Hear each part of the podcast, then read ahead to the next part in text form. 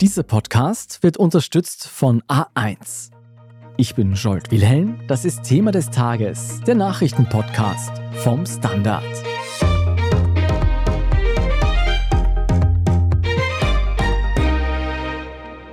Stellen Sie sich vor, Sie haben viel Geld, das Sie nicht versteuern wollen.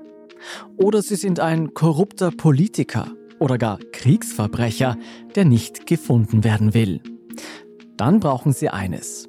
Eine Staatsbürgerschaft, die Ihnen die Tore zur weiten Welt und gerne auch in Steuerparadiese öffnet.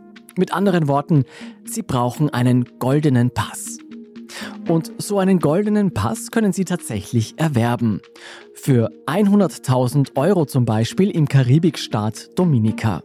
Und damit dürfen Sie dann sogar ungehindert in der EU einreisen. Wie eine Recherche des Standard in Zusammenarbeit mit internationalen Medien herausgefunden hat, nutzen Tausende, zum Teil sehr dubiose Personen, dieses Schlupfloch. Wie das sein kann und wer aller von diesen Staatsbürgerschaftsdeals profitiert, darüber sprechen wir heute. Karina Huppertz, du bist Investigativjournalistin und du hast mit deinen KollegInnen aus aller Welt zu diesen dubiosen Staatsbürgerschaftsdeals recherchiert. Wohin hat euch eure Recherche geführt? Na, physisch hat mich die Recherche leider nicht an den Ort geführt. Das wäre bestimmt nett gewesen, aber zumindest inhaltlich waren wir in den letzten Monaten auf Dominika. Das ist ein kleiner Inselstaat in der Karibik, wenn man auf der Karte guckt, so ganz grob gesagt nördlich von Venezuela. Da leben so etwas mehr als 70.000 Menschen und auf den Bildern von touristischen Angeboten sieht die Insel traumhaft aus. Türkises Meer, lange Sandstrände, auch so ein ganz sattgrüner tropischer Regenwald, also so ganz klischeehaft eigentlich. Dominica ist aber auch dafür bekannt, ein Citizenship by Investment Programm zu haben. Also das heißt, dass man die Staatsbürgerschaft von Dominica kaufen kann. Und solche Programme stehen ja schon seit vielen Jahren in der Kritik und das war für uns auch der Anlass, dort einmal hinzuschauen, um herauszufinden, wer denn eigentlich Staatsbürger von Dominica geworden ist. You will find Dominica is the perfect place to work remotely. And at this time of the morning, I believe it's time for me to go get a dive in the beautiful crystal clear Caribbean Sea. Come join us, my brothers and sisters. Dominica is the place to be. Big up. Wie kommt es eigentlich, dass Dominika nicht bekannt geworden ist für seine Strände, für seine satten grünen Regenwälder, so wie sie hier gerade der Premierminister in einer Werbung bewirbt, sondern eben für Deals mit Staatsbürgerschaften? Das Programm gibt es eigentlich schon relativ lange. Das ist in den 1990er Jahren mal gegründet worden, lief aber lange eher so unter ferner Liefen. Und Dominika hat dann in den 2000er Jahren ziemliche wirtschaftliche Probleme bekommen. Und der jetzige Premierminister ist damals gewählt worden und hat dann ganz aktiv angefangen, das Programm zu bewerben, um Einnahmen für Dominika zu generieren. Es gibt wirklich mittlerweile Zahlen, die gehen in die Tausende. Wir haben 7700 Namen ausgewertet und gehen aber davon aus, dass es eigentlich noch deutlich mehr Menschen sind, die über dieses Programm mittlerweile die Staatsbürgerschaft erworben haben. Über diese Menschen möchte ich gleich alles erfahren, aber erklär uns vorher noch, wie funktioniert das eigentlich, so eine Staatsbürgerschaft zu kaufen? Kann das jeder machen? Na, es gibt zumindest erstmal ein ganz offizielles Programm, das auch beworben wird. Es gibt eine eigene Abteilung beim Finanzministerium, eine Citizenship by Investment Unit. Und es gibt auch sogenannte Agenten, die dir praktisch helfen, dieses Programm zu durchlaufen. Ohne die geht es auch gar nicht. Also du kannst dich nicht einfach mal bei der Regierung bewerben. Diese Agenten haben alle Lizenzen und mit denen musst du dann die nötigen Dokumente zusammensammeln. Also einen Antrag stellen. Du brauchst sowas wie eine Geburtsurkunde, Ergebnisse von HIV-Tests, andere medizinische Untersuchungen, Kontoauszüge. Und in der Theorie prüft dann diese Abteilung im Finanzministerium deinen Antrag. Und wenn du dich erfolgreich beworben hast, dann brauchst du nur noch eins. 100.000 Dollar müssen investiert werden in Dominika. Und dazu kommen noch so ein paar tausend Dollar an Gebühren. Du kannst auch in Immobilien investieren, die Immobilien kaufen. Dann müssen allerdings schon 200.000 Dollar investiert werden. Das heißt, du musst auf jeden Fall das nötige Kleingeld mitbringen. Das klingt für mich jetzt aber schon so, als wenn ich eben dieses nötige Kleingeld habe, dass dieser Deal relativ einfach umzusetzen ist? Oder ist es tatsächlich so, dass die Auflagen streng sind, wer eine Staatsbürgerschaft von Dominika haben kann und wer nicht? Das ist zumindest das, was die Regierung sagt und was auch immer so die Anforderungen an die Programme sind. Also es gibt zum Beispiel ein paar Länder, die von dieser Staatsbürgerschaft ausgeschlossen sind. Nordirak gehört dazu, Nordkorea. Seit März 2022 sind es auch Russen und Weißrussen. Die sollen keinen Pass aus Dominika bekommen können. Und in der Theorie gibt es auch so ganz strenge sogenannte Due Diligence Prüfungen, also Prüfungen, bei denen dann die Bewerber ganz genau durchleuchtet werden. Und in der Praxis sieht das dann allerdings, ich glaube, so viel kann ich jetzt schon verraten, nicht mehr ganz so streng aus. Und der damalige Chef von diesem Passhandelprogramm hat vor einigen Jahren selber mal in einem Interview damit geprahlt, dass sie eigentlich gerade mal zwei Prozent aller Anträge ablehnen. Das klingt dann nicht mehr gar so streng. Du hast gesagt 100.000 Euro, wenn man es in Cash zahlt oder 200.000 Euro, wenn man in Immobilien investiert. Wie groß ist denn dieses Geschäft mittlerweile mit der Staatsbürgerschaft von Dominika? Also verglichen mit anderen Citizenship by Investment Programmen ist das Geschäft in Dominika mit diesen 100.000 Dollar Investment eher gering. Malta hat zum Beispiel mehr als eine halbe Million für seine Staatsbürgerschaften genommen. Auf Zypern waren es irgendwie bis zu zwei Millionen. An Al Jazeera investigation has revealed that Cyprus has been given European passports to convicted criminals and high-level political figures. That's generated more than $8 billion for its government. Trotzdem ist für Dominika dieses Programm enorm wichtig. In den letzten Jahren haben die Einnahmen, die aus diesem Passhandel hervorgehen, teilweise mehr als die Hälfte von den Staatseinnahmen ausgemacht, die sie in einem Jahr hatten. Das sind so 300 Millionen Dollar und davon waren es die Hälfte. So steht es zumindest in den Staatshaushalten und da kann sich dann ja doch jeder denken, dass es ein wirklich wichtiger Faktor für das Land ist. 50 Prozent der Staatseinnahmen, das ist dann doch keine Summe mehr, die man verbergen kann. Ist denn Dominika ein reiches Land? Da leben ja nicht sehr viele Menschen. Wer profitiert von diesen Deals? Nee, also dass Dominika reich ist, kann man nicht sagen. Tatsächlich hat das Land wirtschaftlich eher schwere Zeiten durchgemacht. Da gibt es so ein paar Gründe. Ein wichtiges Gut auf Dominika sind zum Beispiel Bananen. Die werden auf der Insel auch grünes Gold genannt. Und durch die Kolonialgeschichte von Dominika gab es in der EU lange geringe Einfuhrzölle darauf. Das wurde dann von der Welthandelsorganisation verboten und da ist dann ein wichtiges Wirtschaftsgut von Dominika komplett weggebrochen. Dazu kamen ein paar wirklich schwere Hurricanes, die das Land in eine Krise gestürzt haben. Und dadurch ist eben dieses Passhandelprogramm wirklich eine wichtige Einnahmequelle. Es gibt aber eben auch Anzeichen, dass einige wenige im Land ganz besonders davon profitiert haben zum Beispiel der Premierminister Roosevelt Scarrett. Das monatliche Gehalt von dem sind nämlich umgerechnet so um die 2000 US-Dollar. Ihm gehören auf Dominika aber wirklich einige Immobilien. Auf dem Papier sind die 400.000 Dollar wert, werden sogar noch wertvoller eingeschätzt. Sein Sohn zum Beispiel ist offenbar auf eine sehr teure Schule in New York gegangen. Und das ist ja alles schon eher ungewöhnlich bei dem Einkommen, das er auf dem Papier hat. Klingt für mich nach persönlicher Bereicherung. das kann man so sagen, ja. Lass uns auf die Menschen zu sprechen kommen, die diese Staatsbürgerschaften von Dominika erwerben. Geld müssen sie ja haben. Wie stechen sie noch heraus? Was sind das für Menschen? Wir haben uns insgesamt so 7700 Namen angeguckt, hm. angefangen so um das Jahr 2007 herum. Und ein Großteil, das kann man, wenn man es so nach Ländern einordnen will, ein Großteil der neuen Bürger aus diesen Listen kommen aus Russland, China und dem Iran.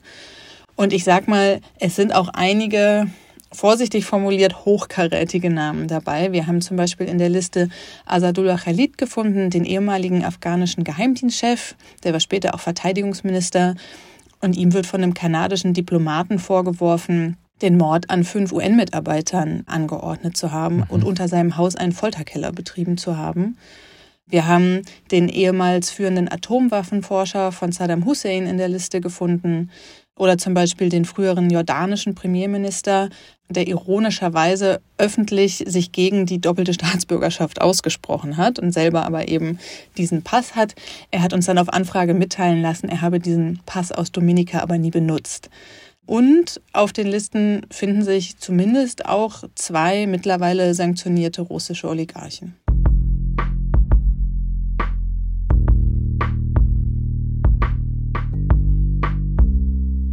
Bleiben Sie dran, wir sind gleich zurück.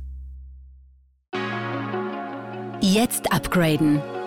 Jetzt auf bestes 5G von A1 upgraden. Jetzt ohne Bindung upgraden.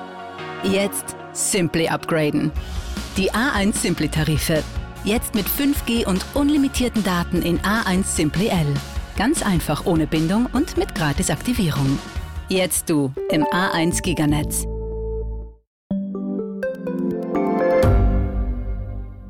Standard-Podcasts gibt es ja wirklich schon zu jedem Thema. Also fast jedem. True Crime. Thema des Tages. Lohnt sich das? Inside Austria. Serienreif. Besser leben. Rätsel der Wissenschaft. Edition Zukunft. Und, und, und. Aber nicht jeder hat die Zeit, das alles zu hören. Und manchmal möchte man sich einfach nur ein paar Minuten beschallen lassen. Ich bin Scholt Wilhelm. Und ich bin Margit Ehrenhöfer. Ab sofort bringen wir auch Highlights unserer Podcasts. Für zwischendurch, wenn mal weniger Zeit ist. Diese kurzen Ausschnitte nennen wir Shorts. So wie eine kurze Hose. Oder eine kurze Geschichte. Okay.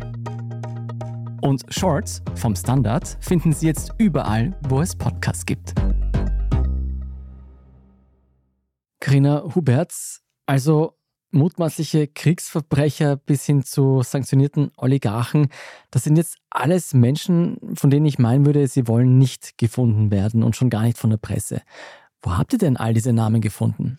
Tatsächlich gibt Dominika die Namen dieser neuen Staatsbürger selber heraus, allerdings nur lokal. Also das findet man jetzt nicht online, sondern die werden in der sogenannten Dominika Gazette herausgegeben. Das sind so ganz dünne Papierhefte mit einer Schnur zusammengebunden und darin werden die Namen veröffentlicht in so ganz engen Reihen und Spalten, viele, viele Namen pro Seite. Und diese Hefte kann man zum Beispiel im Nationalarchiv von Dominika finden, in der Hauptstadt, Roseau. Und da kann man reinspazieren und diese Dokumente einfach sichten. Hm, also da muss ich jetzt sagen, da kann ich mich nicht mit rühmen. Aber im vergangenen Jahr ist es einer NGO, dem Government Accountability Project, gelungen. Mit denen haben wir für die Recherche zusammengearbeitet. Dutzende dieser Gazetten zu erhalten. Ich kann nicht ganz so viel über die Quellen erzählen. Das ist, glaube ich, verständlich, weil wir da natürlich auch immer Menschen schützen müssen. Aber was wir sagen können, ist, dass es verschiedene Quellen gab. Also wir sind aus verschiedenen Quellen an diese Gazetten gekommen. Es kam teilweise aus Bibliotheken, teilweise aus privaten Sammlungen teilweise von einer Universität auf Jamaika. Und es waren aber auch Reporter aus dieser großen Recherchekooperation. Wir waren ja 16 Medien insgesamt international und da waren auch Reporter vor Ort. Wie finden das denn die Regierungsvertreter von Dominika, dass ihr bzw. deine KollegInnen da in diesen Staatsarchiven herumkramen? Wir können das nur erahnen. Wir haben mehrmals natürlich versucht, mit Premierminister Scarrett zu sprechen. Wir haben viele Anfragen gestellt. Wir haben leider keine Antwort bekommen.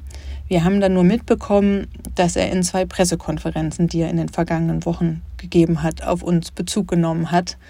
Und das jetzt nicht unbedingt wohlwollend. Also ich glaube, die Begeisterung hält sich in Grenzen. If we have money to pay these terrorists to write about and to undermine our economic well-being, Can we not use the same money that we're paying them, that benefactors are given to the opposition to pay these people?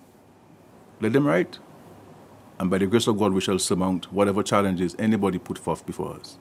Also der Premierminister spricht da von Journalisten als Terroristen, die nur Schlechtes im Sinn haben, was Dominika betrifft. Eine Frage haben wir jetzt aber noch im Raum stehen lassen. Warum sind ausgerechnet diese besagten betuchten Menschen, die mitunter gerne untertauchen wollen. Warum sind ausgerechnet diese Menschen interessiert an einem Pass von einem Karibikstaat wie Dominika? Was macht diese Staatsbürgerschaft so attraktiv?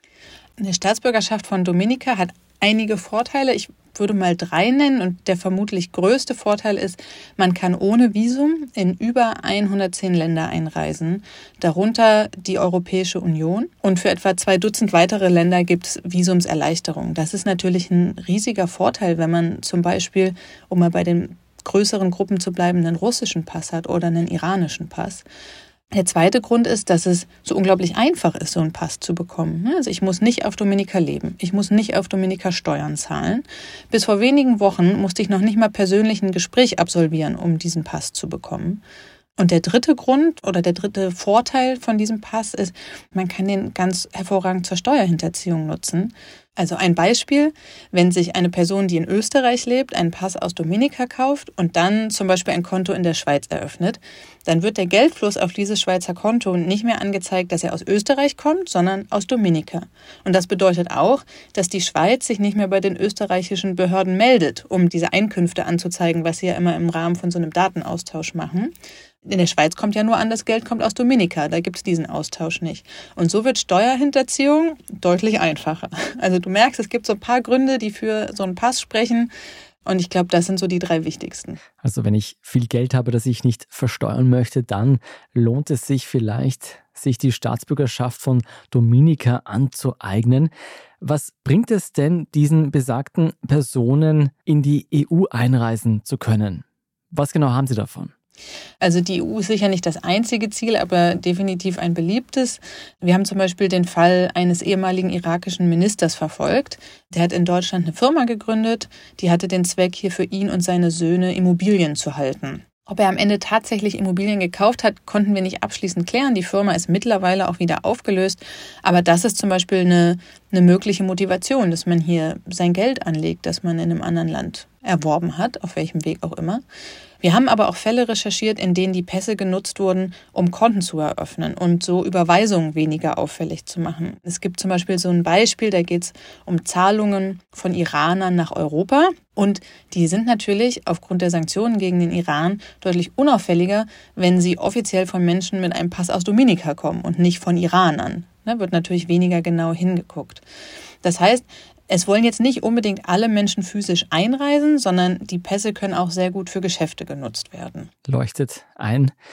Du hast vorhin einen Namen gesagt, bei dem bin ich hängen geblieben. Da ging es um einen afghanischen Minister oder Ex-Minister, der unter seinem Haus einen Folterkeller hatte. Genau, genau.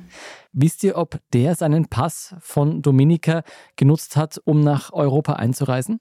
Das ist tatsächlich ein Aspekt der Recherche, wo wir nicht an allen Stellen weitergekommen sind, weil wir natürlich vor allem erstmal die Liste der Personen haben, die diesen Pass haben.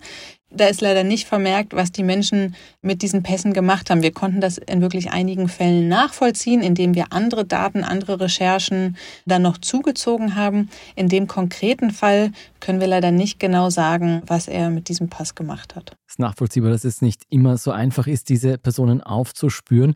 Aber das ist doch eine sehr interessante Runde an eher dubiosen Persönlichkeiten, die da aufgelistet sind, die sich die Staatsbürgerschaft von Dominika besorgt haben für 100.000 Euro pro Pass, vom mutmaßlichen Folterminister bis hin zu dubiosen Geschäftsleuten.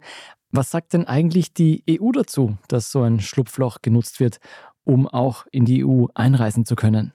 Also auf unsere konkreten Anfragen hat die EU sich relativ zugeknöpft gegeben. Hm. Meine Frage, warum es überhaupt dieses Abkommen gibt zur visumsfreien Einreise für Dominika, hat die Sprecherin der Kommission mehrmals einfach ignoriert. Ansonsten haben sie uns geantwortet, dass man das Passhandelprogramm von Dominika und anderen Ländern gerade überprüft, dass man in dem Zusammenhang auch im Februar Fragen an die Länder geschickt hat.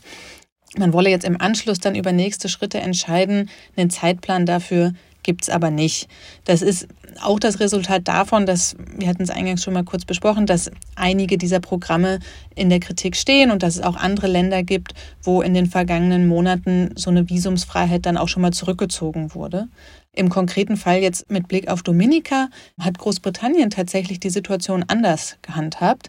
Deren Innenministerin hat nämlich im Juli verkündet, dass Staatsbürger aus Dominika nicht mehr ohne Visum einreisen dürfen, hat das mit Sicherheitsgründen begründet. Was jetzt genau diese Sicherheitsgründe sind, hat sie nicht gesagt. Allerdings hatte Dominika nur zwei Tage vorher angekündigt, jetzt Menschen aus Iran stärker zu prüfen. Und auch verpflichtende Interviews von Antragstellern wurden eingeführt. Also da kann man jetzt natürlich mutmaßen, ob es da dann einen Zusammenhang gibt. Also zumindest Großbritannien hat schon etwas dagegen unternommen. Aber für mich hat sich noch nicht so richtig herauskristallisiert, was die EU eigentlich von diesen Abkommen hat. Wird denn irgendwas dagegen getan? Also außer der Überprüfung, von der die Sprecherin der Kommission gesprochen hat, ist uns derzeit nichts bekannt. Und aufgrund dieses Falls des irakischen Ex-Ministers in Deutschland hatten wir die Bundespolizei in Deutschland mal angefragt. Die haben zum Beispiel auch gar keine Statistiken, ob und wenn ja, wie oft Pässe aus Dominika zur Einreise genutzt werden. Das ist dann doch sehr erstaunlich, wenn man bedenkt, wie groß das Thema Migration in der EU eigentlich diskutiert wird. Das ist mitunter wahlentscheidend, wenn man sich viele Länder anschaut. Auch in Österreich ist es so. Aber anscheinend bei diesen betuchten Personen mit Pässen, die gekauft wurden, schaut man dann nicht so genau hin. Karina, was nimmst du dir denn von dieser Recherche mit? Was ist für dich letztlich hängen geblieben? Mir ist immer ein Zitat im Kopf geblieben von Sophie Entwelt, die für die liberale Fraktion Renew Europe im EU-Parlament sitzt. Die hat zu uns gesagt, so ein goldener Pass sei wie ein roter Teppich in die EU. Aber das ist natürlich eben nur für die Menschen möglich, die mindestens 100.000 Dollar übrig haben. Und es gibt natürlich genug Menschen, die ein solches Vermögen völlig legal erwerben, keine Frage. Aber auch in den Fällen kann man natürlich diskutieren, ob jetzt Reichtum alleine ein Mittel sein soll, sich solche Privilegien zu kaufen, wie andere Pässe, Reisefreiheit auf dieser Welt, die man sich im Endeffekt kauft. Und gleichzeitig gibt es ja eben auch genug Berichte, so wie unsere Recherche jetzt, aber auch schon Dutzende vorher, zeigen, wie anfällig für Missbrauch diese Programme sind und dass dann eben ja auch Menschen sich diese Privilegien kaufen, die jetzt vielleicht nicht zu den besten Menschen dieser Gesellschaften gehören. Und zu dem, was du angesprochen hast, wir wissen eben auch, dass es ja auch sehr, sehr viele Menschen gibt, die ganz anders versuchen, in die EU zu kommen, weil sie nicht ansatzweise solche Mittel zur Verfügung haben. Erst vor wenigen Tagen gab es ja wieder sehr ausführlich Berichterstattung über die vielen, zum Teil sehr überfüllten Boote, die in Lampedusa ankommen. Und ob und wie diese Menschen in die EU kommen, wird wiederum sehr ausführlich diskutiert. Und ich habe von dieser Recherche mitgenommen, dass auch die andere, die gekaufte Art, in andere Länder in die EU zu gelangen, wirklich viel Zündstoff hat, so viele Punkte, die man politisch diskutieren könnte. Und vielleicht trägt diese Recherche ja dazu bei, dass auch diese Art, in die EU einzureisen, seinen Platz in der Diskussion bekommt.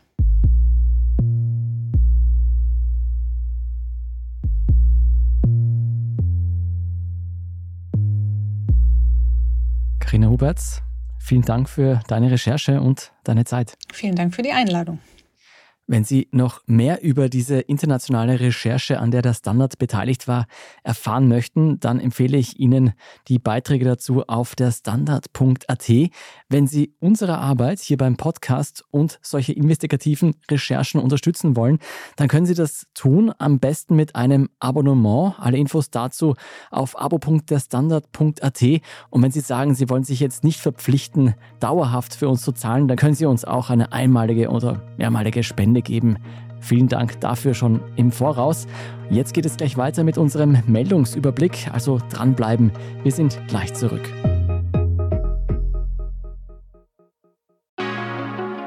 Jetzt upgraden. Jetzt auf bestes 5G von A1 upgraden. Jetzt ohne Bindung upgraden. Jetzt Simply upgraden.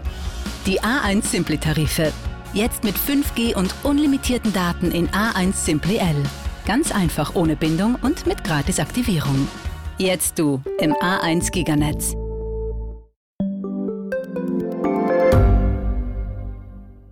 Gibt es außerirdisches Leben? Haben Tiere ein Bewusstsein? Können wir durch die Zeit reisen? Es gibt so viele große Fragen, die uns Menschen seit Jahrtausenden beschäftigen. Aber erst jetzt kann die Wissenschaft Antworten darauf liefern. Oder neue Rätsel entdecken. Ich bin Tanja Traxler. Und ich bin David Rennert. Im Standard-Podcast Rätsel der Wissenschaft gehen wir großen Fragen der Menschheit auf die Spur. Wir fragen Wissenschaftlerinnen, was in schwarzen Löchern passiert. Wo die Aliens bleiben. Und die Fusionskraftwerke. Und wo die Mathematik an ihre Grenzen stößt. Rätsel der Wissenschaft. Jeden Mittwoch eine neue Folge. Überall, wo es Podcasts gibt.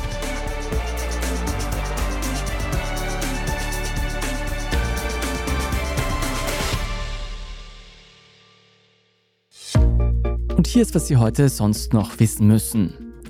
Erstens. Am Dienstagabend wurden erneut Raketenangriffe aus dem Libanon auf den Norden Israels gemeldet. Israels Armee reagierte wiederum mit Artilleriefeuer. Eine Entspannung ist weiterhin nicht in Sicht. Warum das so ist, das haben wir auch in der gestrigen Folge von Thema des Tages analysiert und sind hier auf die militärischen Herausforderungen für Israel eingegangen. Der Konflikt schlägt sich auch auf das Geschehen in Österreich nieder.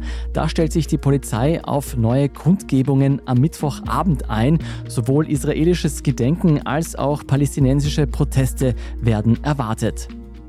Zweitens, die Wirtschafts- und Korruptionsstaatsanwaltschaft ermittelt gegen die Einkaufstochter des Roten Kreuzes. Zudem werden ein früherer Rotkreuz-Manager und bislang unbekannte Täter als Beschuldigte geführt. In dem Verfahren geht es um dubiose Deals mit einem italienischen Lieferanten, der schadhafte Masken und inadäquate Schutzanzüge nach Österreich verkauft hat.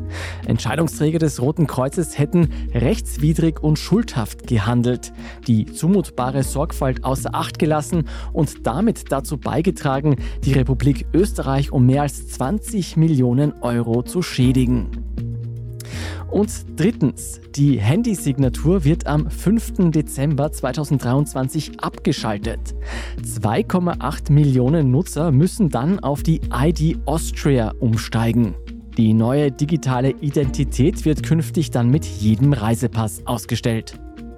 Und noch ein Hörtipp für Sie. Ein Fund in Südostengland sorgte 1912 für internationale Schlagzeilen. Ein britischer Hobbyforscher entdeckte in einer Kiesgrube einen Schädel, der ein neues Bild von der Evolutionsgeschichte des Menschen zeichnete. Der Forscher bezeichnete diesen Schädel als nicht weniger als einen evolutionären Missing Link zwischen Menschenaffen und Menschen, den sogenannten Piltdown-Menschen. Doch wie sich herausstellen sollte, war das alles nur ein Fake. Über diesen größten Fake in der Wissenschaftsgeschichte hören Sie alles in unserem Schwesterpodcast Rätsel der Wissenschaft. Unbedingt anhören, Rätsel der Wissenschaft finden Sie überall, wo es Podcasts gibt.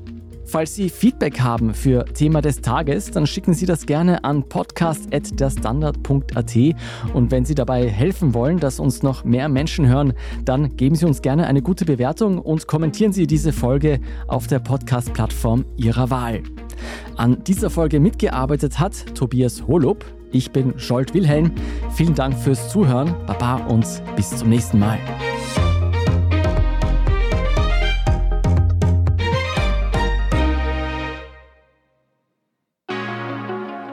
Jetzt upgraden. Jetzt auf bestes 5G von A1 upgraden. Jetzt ohne Bindung upgraden. Jetzt Simply upgraden. Die A1 Simply Tarife. Jetzt mit 5G und unlimitierten Daten in A1 Simply L. Ganz einfach ohne Bindung und mit Gratisaktivierung. Jetzt du im A1 Giganetz.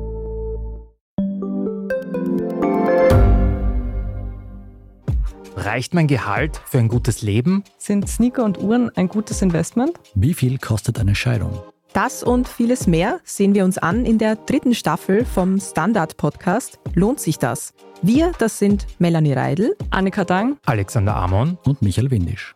Wir sprechen mit ExpertInnen darüber, wie man sogar vom Weltuntergang profitieren kann. Und darüber, wie mich künstliche Intelligenz reich macht und warum Geld noch immer Männersache ist. Lohnt sich das? Der Standard-Podcast über Geld findet ihr jeden Dienstag auf allen gängigen Podcast-Plattformen.